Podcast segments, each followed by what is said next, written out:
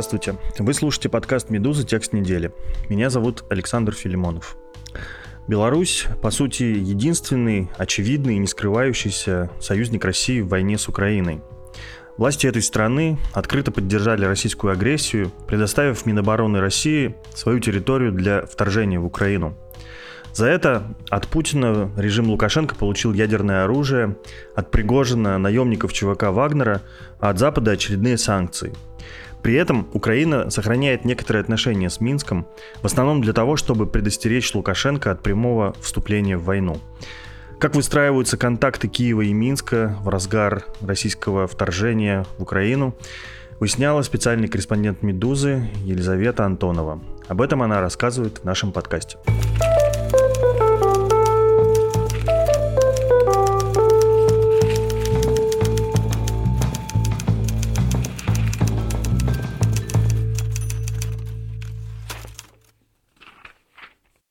Привет, Лиза. Привет. Как мы знаем, с началом большой войны официальный Киев разорвал дипломатические отношения с Россией и даже законодательно запретил себе вести мирные или какие-либо другие переговоры с Владимиром Путиным как главным ответственным за российскую агрессию в Украине. При этом тут же под боком есть Беларусь. Страна, входящая в союзное государство вместе с Россией. Страна, где сейчас откровенно нелегитимный президент.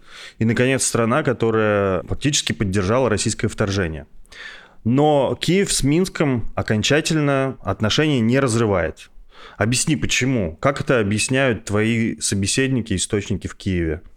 Так, ну смотри, здесь на самом деле много разных граней у этой темы. И если хочешь, начнем с дипломатической потому что она далеко не единственная. Как мне объясняет, ну вот в том числе я говорила с э, Павлом Слюнькиным, это бывший дипломат белорусский, который в 2020 году уволился из белорусского МИДа в знак протеста против фальсификации и репрессий Лукашенко в отношении белорусов. Он просто хорошо знает систему изнутри и, в принципе, понимает, как там все работает, и плюс ко всему он поддерживает, так скажем, контакты с людьми, которые еще остались в стране.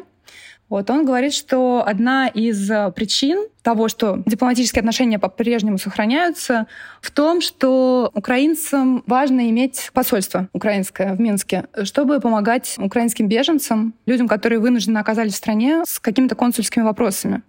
И вообще говоря об этой теме, надо признать, что мы, конечно, не всей информацией располагаем, и это, наверное, невозможно. Мы знаем только какие-то моменты какие-то нюансы, и вот об этом я могу рассказать, но совершенно очевидно, что это не все.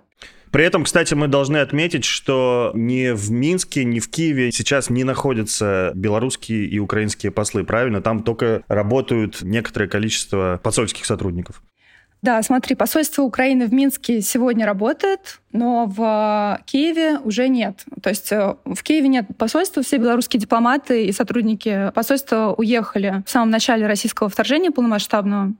Кстати, прорекламирую наш текст на сайте Медузы. Там очень интересная есть видеозапись в тексте. Мы прикрепили, как посол Беларуси Игорь Сокол проходил погранконтроль перед тем, как покинуть страну. Это очень зрелищно было. Там ему глава погранслужбы Украины передал мешочек с 30 серебряниками, ну, как символ предательства, и сказал, это вам от нашего государства. Тот отказался его принимать, и э, глава погранслужбы просто бросил ему их в живот со словами «с презрением». Это было очень так символично. Да, подтверждаю, что очень крутой видос. Так вот, возвращаясь к теме, насколько можно судить по информации, которая у нас есть, э, украинцам важно сохранить посольство для помощи украинским беженцам. И по обрывкам информации, которые до нас доносятся, существуют якобы некоторые негласные договоренности между Украиной и Беларусью. Я буду очень осторожно говорить, потому что боюсь э, ошибиться, как-то дезинформировать. Действительно, не существует на данный момент гуманитарных переходов между странами, но украинцы могут могут, например, из Беларуси попасть в Украину просто показав какие-то документы, причем, если верить словам бывшего посла Украины в Минске, даже если их паспорт или загранпаспорт э, уже недействительный, то есть если у него истек срок годности. По крайней мере, вот в декабре он давал интервью какому-то украинскому СМИ, и там он говорил, что действительно есть договоренности между странами, что украинцы могут вернуться в Украину с территории Беларуси в любой момент. И мне в Киеве собеседники тоже подтвердили эту информацию, говорят, что фактически сегодня погранпереходы все закрыты между странами, но если граждан Украины выпустят из Беларуси, то они смогут попасть э, в страну. Но это обрывки информации, повторюсь. И, конечно же, прежде чем следовать каким-то советам, лучше еще раз все это уточнить. Я бы сейчас не советовала кому-то пробовать это делать. Ну, понятно, что есть разные обстоятельства, и я так понимаю, что в официальном поле Киев явно не приветствует, чтобы там, например, граждане его ездили в Беларусь, но если кому-то надо, то, наверное, и тоже их выпустят. Ну, да. По крайней мере, по данным на полгода назад, об этом официально говорил украинский посол, пока он еще был там. Сейчас его уже отозвали и уволили. И буквально вот на этой неделе мне подтверждали косвенно это собеседники, близкие к офису Зеленского. Хорошо, а давай переместимся в самое начало российского вторжения и расскажи, пожалуйста, как э, власти Украины тогда взаимодействовали с Минском. Это довольно интересно, потому что я хочу спросить про человека по имени Евгений Шевченко. Кто он такой? Я когда в тексте прочел об этом, надо сказать, довольно одиозном персонаже, то сильно удивился, что его вообще в критический час привлекли к таким серьезным, важным переговорам, и он даже оказался полезен, как выясняется. Да, это действительно очень нетривиальный персонаж, Честно говоря, у меня сложилось впечатление, что его не очень любят э, его коллеги. Он депутат Верховной Рады, избрался в Раду в 2019 году, причем от э, партии «Слуга народа» президентской, которая была создана совсем незадолго до этого. Просто когда Владимир Зеленский избрался президентом, у него были сложные отношения с э, действующим парламентом, с Верховной Радой. Он распустил ее, и вот эти внеочередные выборы, которые проходили, по сути, для его новой партии были сложным испытанием, серьезным, потому что региональной сетки у партии еще не было как таковой. Поэтому много разных людей решили принять участие и э, идти от этой партии. Хотя с ними не очень-то были знакомы партийцы, так скажем. И вот одним из таких людей, видимо, случайных, стал Евгений Шевченко. Он до этого был предпринимателем, такой предприимчивый человек. Это была его уже третья попытка избраться в Раду. До этого он дважды пытался, но не набирал достаточно голосов. Избравшись, он чуть ли не первым делом пошел а, на российское федеральное телевидение в одну из пропагандистских программ. «Большая игра» называется шоу. И там а, начал почему-то высказываться на тему украинского конфликта, как он это сам называл, в Донбассе на тот момент и говорил, что вообще-то это украинские националисты виноваты отчасти, и что надо как-то идти на компромиссы. В общем, много чего он там очень сомнительного сказал, особенно сомнительного для депутата Верховной Рады Украины. Да, как будто все по методичкам российской пропаганды. Действительно странно, что этот человек делает в Верховной Раде. Да, и уже с того момента ему начали предъявлять претензии его коллеги. И в 2020 году, когда Лукашенко так скажем, переизбрался, как он утверждает, да, ну, все знают, что много вопросов было к этим выборам, и вообще есть мнение, что они были сфальсифицированы. Ну, и после этого было много репрессий. Еще, не дождавшись подсчета голосов, э, Шевченко поздравил Лукашенко с переизбранием у себя в Фейсбуке. И там э, интересно, что в комментарии к нему пришли его коллеги по фракции в Раде, и одна из э, его коллег просто матом написала, что если мягко выражаться, она написала «Женя, это конец».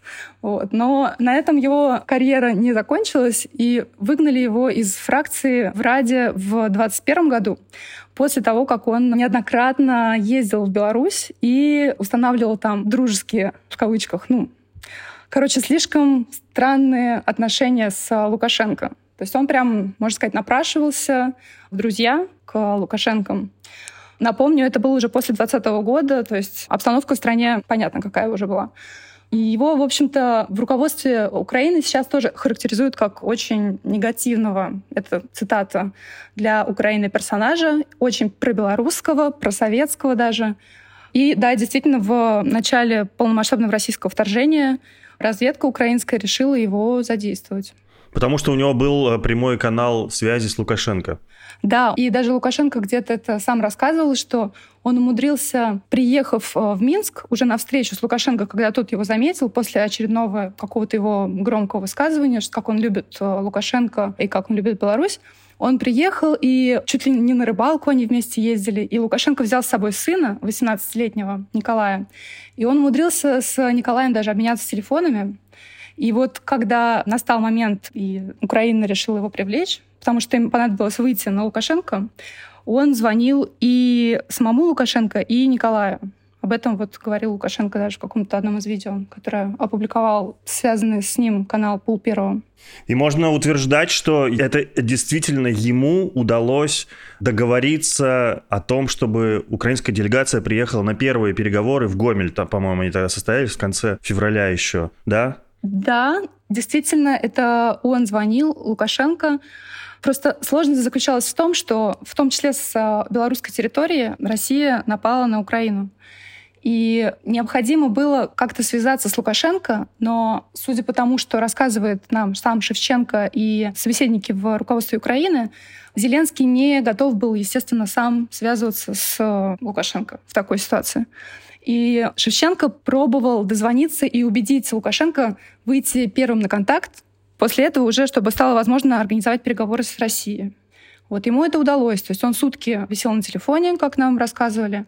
Он оставался в Киеве, то есть это все было из Киева, совместно с главой разведки, где-то они сидели, и он звонил при Кирилле Буданове, который как раз возглавляет украинскую разведку. Вот, и дозвонился, и Лукашенко после этого позвонил Зеленскому, гарантировал безопасность украинской делегации, если она прилетит в Беларусь. И да, в итоге переговоры с Россией состоялись на белорусской территории. Но, насколько я понимаю, сейчас он уже никак не участвует, не нужен э, разведке в какой-то такой помощи. Но при этом какие-то все-таки каналы, очевидно, связи существуют между Киевом и Минском, да? Можешь ли рассказать, по каким каналам они сейчас поддерживают связь? Да, ну здесь я снова оговорюсь, что, конечно же, доподлинно нам неизвестно, как они сейчас э, взаимодействуют, но мы можем здесь опираться на слова того же бывшего белорусского дипломата Павла Слюнкина, который говорит, что они всегда поддерживали связь сразу по нескольким каналам, и в том числе через МИДы, но сейчас через МИДы стало практически невозможно, потому что оба посла покинули свои посольства. И в том числе через силовые ведомства и через спецслужбы. И он уверен, что связь каким-то образом поддерживается, но, конечно, сложно сказать, как именно. И опять же, он напоминает, что ведь министр обороны Украины Резников сам признавался в одном из интервью, что уже после вторжения с территории Беларуси ему звонил белорусский министр обороны Хренин, и он поднял трубку. Тот, правда, ему собирался передать э, предложение капитулировать, и Резников сказался, но тем не менее факт остается фактом, он поднял трубку, то есть он ответил. Да, помню такой эпизод. Я понимаю, что действительно мы можем сейчас ссылаться только на пока анонимные мнения, рассказы твоих источников, и все мы действительно не знаем, но есть некоторые, мне кажется, важные по состоянию на сейчас мысли, которые вот они транслируют в твоем тексте. Я хочу спросить в этой связи, вот мы регулярно слышим всевозможные спекуляции там условных политологов в прессе, телеграм-каналов о том, что Путин всевозможными средствами принуждает э, Лукашенко вступить в войну, и рано или поздно это случится. Как вот э, в Киеве твои собеседники сейчас оценивают вероятность этого? Это возможно или нет? Сейчас они оценивают риски как не очень высокие. Несмотря на то, что туда передислоцировалась группировка «Вагнер», да, частично там несколько тысяч человек находится, несмотря на заявление Лукашенко о доставке ядерного оружия из России в Беларусь, в Киеве сейчас оценивают эти риски как не очень высокие. Один из собеседников в Киеве говорит нам, что ресурсы у Беларуси ограничены, и что нужно быть полным идиотом, чтобы сейчас втянуться в войну полноценно, потому что столько времени уже прошло, и Лукашенко, очевидно, делал все, чтобы полностью в этом не участвовать, всячески отпирался от этого, и сейчас кажется уже очевидно, что России не так просто дается эта война, и итоги этой войны тоже не так очевидно, как казалось изначально, возможно, России и Беларуси. Поэтому оценивают как не очень высокие риски. Плюс собеседник, близкий к украинским силовым структурам, тоже считает, что риски нападения со стороны Беларуси не очень высокие. Несмотря на то, что они, естественно, заминировали всю приграничную территорию и держат там, по его словам, группировку войск для защиты с той стороны границы, они считают, что сейчас риски не так высоки. Но все-таки ты как раз привела два, на мой взгляд, довольно важных факторов. Это действительно наемники ЧВК Вагнера, которые сейчас дислоцированы в Беларусь после мятежа Пригожина, а также ядерное оружие, которое Путин подарил Лукашенко в качестве условной защиты союзного государства. Я помню, что была одна супер конспирологическая версия, которую озвучили источники новой газеты, что якобы мятеж Пригожина специально был подстроен для того, чтобы вот так легально переместить вагнеровцев в Беларусь, а потом они оттуда будут осуществлять очередное нападение на Киев. Да, и есть еще сейчас всевозможные трения с Польшей, как мы видим в СМИ, да, наблюдаем, когда Лукашенко начал жаловаться Путину, что его напрягают вагнеровцы, которые, цитирую, хотят на экскурсию в Варшаву. Потом он, правда, сказал, что пошутил, да. Но все-таки в Киеве не расценивают фактор ЧВК Вагнера как какой-то настораживающий. Нет, э, собеседник, близкий к украинским силовикам, говорит, что по их информации, по крайней мере, по состоянию на прошлую неделю, в Беларуси находилось чуть больше 6 тысяч бойцов Вагнера. И это именно пехота со стрелковым оружием, то есть без тяжелой техники. По его мнению, Лукашенко не может дать им тяжелую технику, потому что большую часть того, что он был, он уже передал России до этого. И опять же, Лукашенко как будто не готов дополнительно принимать в этом участие. И опять же, по мнению нашего собеседника, бойцы ЧВК скорее могут быть использованы для дестабилизации в других странах, вот, например, в Польше и странах Балтии такой дестабилизирующий фактор. То есть он говорил, что они могут попытаться переходить границу с Польшей и какие-то там провокации устраивать или готовить людей, которые будут это делать. Но пока что вроде такой информации не было. Мы только слышим какие-то намеки со стороны Лукашенко, как ты сказал, об этом. Да, понятно. Ну и все-таки и про ядерное оружие хотя бы пару слов. Это тоже я так понимаю, воспринимается как пока что не аргумент, ну, учитывая и то, что, например, многие страны Запада сейчас анализируя то, как ведет себя Путин, тоже говорят, что даже Путин не готов использовать ядерное оружие и не расценивают это как угрозу. Ну, готов он использовать его или нет, я, наверное, не буду утверждать. Мы не можем ему в голову залезть к сожалению. Но собеседник в Киеве говорил нам, что они не считают это аргументом каким-то, потому что Здесь, конечно, лучше бы сказал Митя Кузнец, наш э, военный эксперт «Медузы», потому что я в военке не очень разбираюсь, но могу просто пересказать слова источника в Киеве, по словам которого неважно, откуда будет пущена эта ракета с ядерным оружием, потому что ее дальность это несколько тысяч километров, и из Москвы она пущена или из там, Минска, или откуда-то. Это уже не так важно. Она долетит в любом случае. Хорошо, давай немножко на другую тему, про экономику. Поддерживают ли Киев и Минск э, какие-то экономические отношения? Там у тебя довольно интересный анализ в тексте предоставлен того, что было накануне войны, и, судя по всему, тогда были довольно взаимовыгодные отношения, при том, что Украина вообще-то не признавала легитимность Лукашенко. Да, это действительно очень интересная тема, и, честно говоря, для меня было открытием, что вплоть до начала войны торговля между Киевом и Минском просто процветала. Торговый оборот били все рекорды, по крайней мере, с 2012 года. И парадоксальным образом причиной тому была российская агрессия, но 2014 года, да, потому что после 2014 года, после аннексии Крыма и начала конфликта в Донбассе, не без участия России, Украина по понятным причинам решила отказаться от российской нефти. Но нужно было откуда-то брать нефть и нефтепродукты, и Украина стала покупать ее у Беларуси. И буквально в 2021 году, по статистике, 50% импорта в Украину из Беларуси это были нефтепродукты. Но самый смешной сейчас момент, ну как смешной, парадоксальный, он заключается в том, что Большая часть этих нефтепродуктов Беларусь закупала у России в том или ином виде, либо как нефть, либо как нефтепродукты. То есть, получается, по политическим причинам Украине было невыгодно напрямую закупать нефтепродукты у России, естественно, поэтому она делала это просто через Беларусь. И с началом полномасштабного военного вторжения это все закончилось. Естественно, это стало совершенно невозможно. Но к началу войны у торговли между двумя странами были просто ну, какие-то рекордные значения. Сейчас понятно, что все это перекрыто, но высказывается очень интересная мысль о том, что Беларусь сейчас все-таки снова стала экспортировать нефть внезапно и непонятно куда. Да, и это уже вопрос, который пока остается без ответа. Я разговаривала с двумя экономистами белорусскими независимыми, Это центр «Бирок». Экономистов зовут Дмитрий Круг и Лев Львовский, они коллеги. И вот Дмитрий говорит, что проблема в том, что статистику Беларусь закрыла с 2021 года после очередного витка санкций в отношении Беларуси.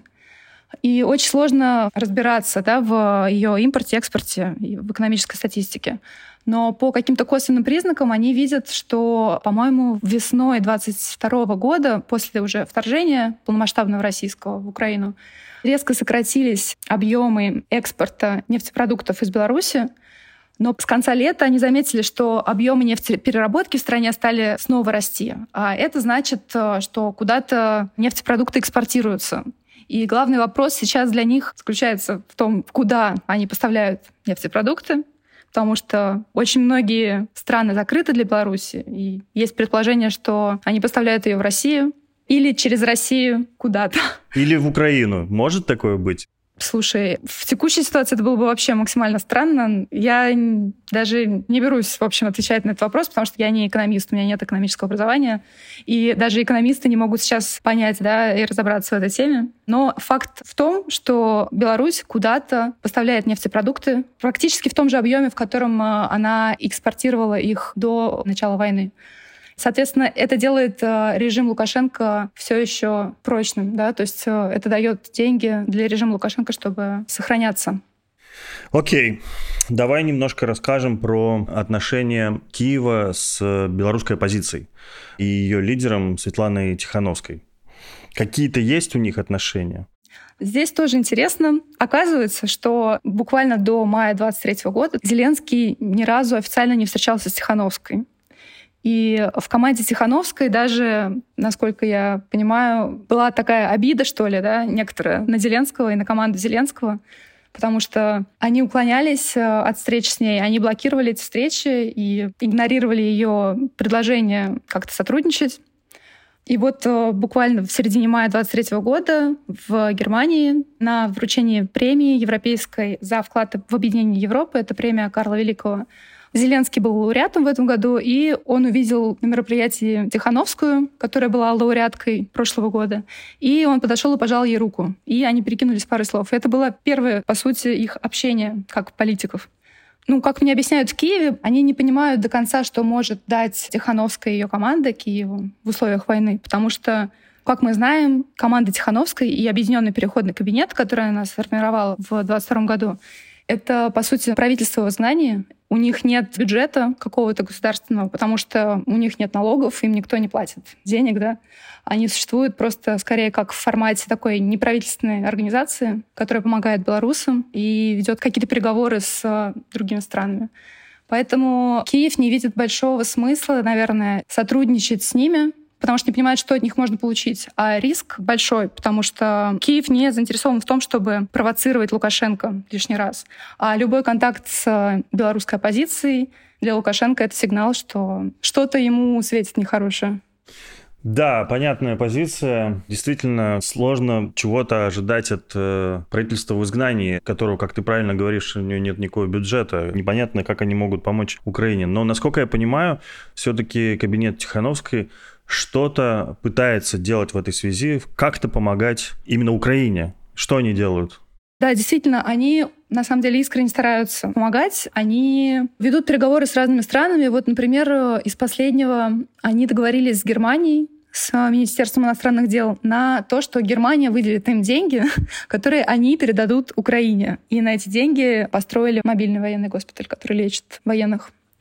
То есть они выступают, по сути, посредником, ну или как действительно НКО, которое привлекает ресурсы и помогает Украине. И есть еще довольно важная все-таки помощь со стороны белорусов для Украины, которая прям военная. Расскажи, пожалуйста, что такое полк имени Костуся Калиновского? Костуся Калиновского. Костусь Калиновский — это один из лидеров белорусского национального движения. Его считают героем в стране. Это полк в составе украинских вооруженных сил на сегодня. То есть они подчинены э, украинской армии. Он начинался очень интересно. Его командир — это 28-летний Денис Прохоров. У него есть позывной «Кит». Он вообще находится в Украине и воюет на стороне Украины с 2014 года. Он приехал, ему было 18 лет Представляешь? Он рассказывал в одном из интервью, по-моему, Гордону, что всегда чувствовалось, что он вот борец по натуре своей воин и решил помогать Украине, когда понял, что ей это необходимо. Воевал изначально в Донбассе вместе с полком Азов как доброволец. Плюс вместе с ним приехало еще несколько человек, его друзей. И изначально это был батальон. Потом он вырос, и из него сделали полк, потому что уже по размеру он был большой. И в марте 22 года, уже когда война полномасштабно началась, они решили войти официально в состав вооруженных сил, просто чтобы уже был какой-то легальный статус, чтобы было проще нанимать бойцов, чтобы им полагались все льготы, которые полагаются украинским военным. Они не раскрывают точное свое количество, но говорят, что их несколько сотен. То есть они сейчас наполовину состоят из людей, которые вот воюют с 2014 года, белорусы, и к ним после 2020 года примкнули активисты белорусские, которые уехали из страны после 2020 года. В общем, такая, условно говоря, белорусская версия русского добровольческого корпуса, хотя этот добровольческий корпус российский вроде как не является официальным подразделением ВСУ.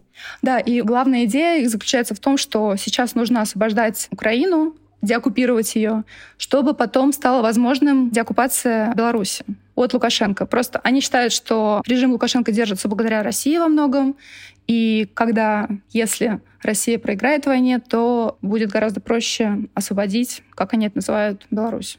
Понятно. А какие-то есть у них э, взаимоотношения с белорусской оппозицией? Они как-то находят общий язык или наоборот больше контактируют с киевскими властями? Да, я говорила с эм, заместителем командира полка. Его зовут Вадим Кабанчук. И по его словам, команда Тихановской делает, конечно, недостаточно для освобождения Украины, потому что необходимо силовым способом освобождать и Украину, и Беларусь. А команда Тихановская, они придерживаются более таких умеренных взглядов, они говорят больше о честных выборах, о сохранении культуры и так далее. Ну, в ответ как бы на мой вопрос, в чем проблема бороться за честные выборы и за культуру, Кабанчук справедливо замечает, что как вы можете представить себе справедливые и честные выборы при режиме Лукашенко, да? То есть, э, по его словам, нужно сначала деоккупировать страну, а потом уже устраивать там честные выборы и заниматься возвращением и установлением других демократических институтов.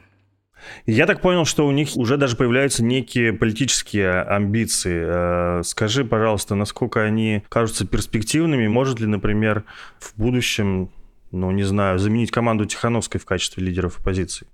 Да, это вообще очень интересная тема. Конечно, Киеву намного проще с ними взаимодействовать, потому что они, по сути, подчиняются украинским вооруженным силам, то есть у них не совсем, так скажем, равные отношения.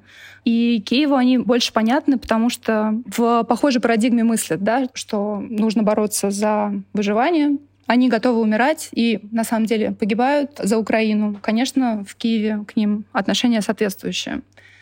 И Кабанчук, заместитель командира полка, как раз говорит о том, что в текущих условиях ни один из субъектов белорусской политики не отвечает э, задачам по деоккупации Беларуси. И та же команда Тихановская, она не теми вещами, по его словам, занимается.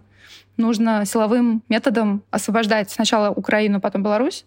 И Кванчук и его сослуживцы, так скажем, да, они считают, что полк Калиновского — это как раз та структура, на базе которой, возможно, будет какое-то объединение, и они хотят взять на себя эту функцию политического представителя демократических сил белорусских за рубежом и в Украине тоже.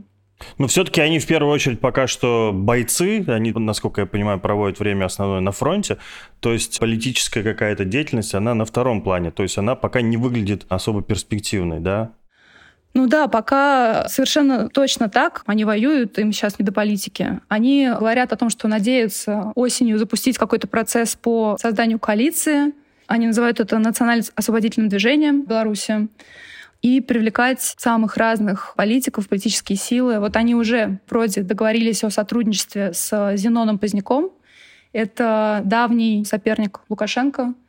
Он участвовал еще в 94 году в выборах в Беларуси и находится в эмиграции вынужденной уже с 96 года. И он тоже, кстати, критикует Тихановскую.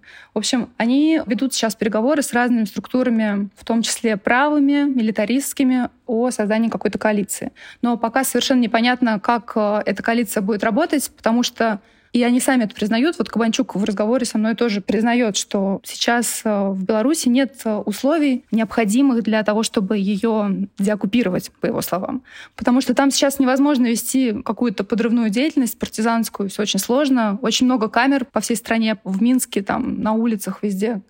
И партизанам просто очень опасно там находиться и что-то делать, за исключением каких-то точечных акций.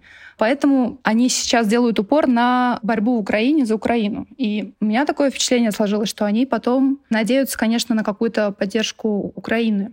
И вот это уже очень интересный вопрос, да, как дальше будет э, складываться ситуация в Беларуси в случае, если Украина победит. Потому что, опять же, по словам Кабанчука, он убежден, например, что войной в Украине дело не закончится. Он говорит э, про Беларусь, его интересует, естественно, Беларусь, и, скорее всего, они воюют сейчас на стороне Украины, держа в уме, что потом какую-то поддержку они тоже получат. Спасибо за внимание. Это был подкаст «Текст недели». Напомню вам, несмотря на то, что власти России объявили «Медузу» иностранным агентом и нежелательной организацией, вы можете свободно и безопасно продолжать читать наши издания, слушать подкасты, подписываться на соцсети и рассылки и скачивать наше приложение, которое умеет обходить блокировки Роскомнадзора. Также в нем всегда гарантированно вы можете услышать все наши подкасты. На других платформах Роскомнадзор иногда требует их удалять. Так, например, произошло на прошлой неделе с компанией Apple. Они на некоторое время удаляли подкаст «Что что случилось из своего приложения, но теперь снова вернули его на прежнее место. Спасибо им за это. Медуза продолжает краудфандинговую кампанию. Если вам не безразлична судьба нашего издания и вы живете за границей, пожалуйста, оформите пожертвование в адрес редакции. Не обязательно большое, лучше регулярно. Если вы живете в России, то донат может грозить для вас административным уголовным преследованием. Поэтому лучше расскажите о нас своим иностранным друзьям и знакомым. Они могут оформить пожертвование вместо вас. Это можно сделать по адресу support.meduza.io. Спасибо, до новых встреч.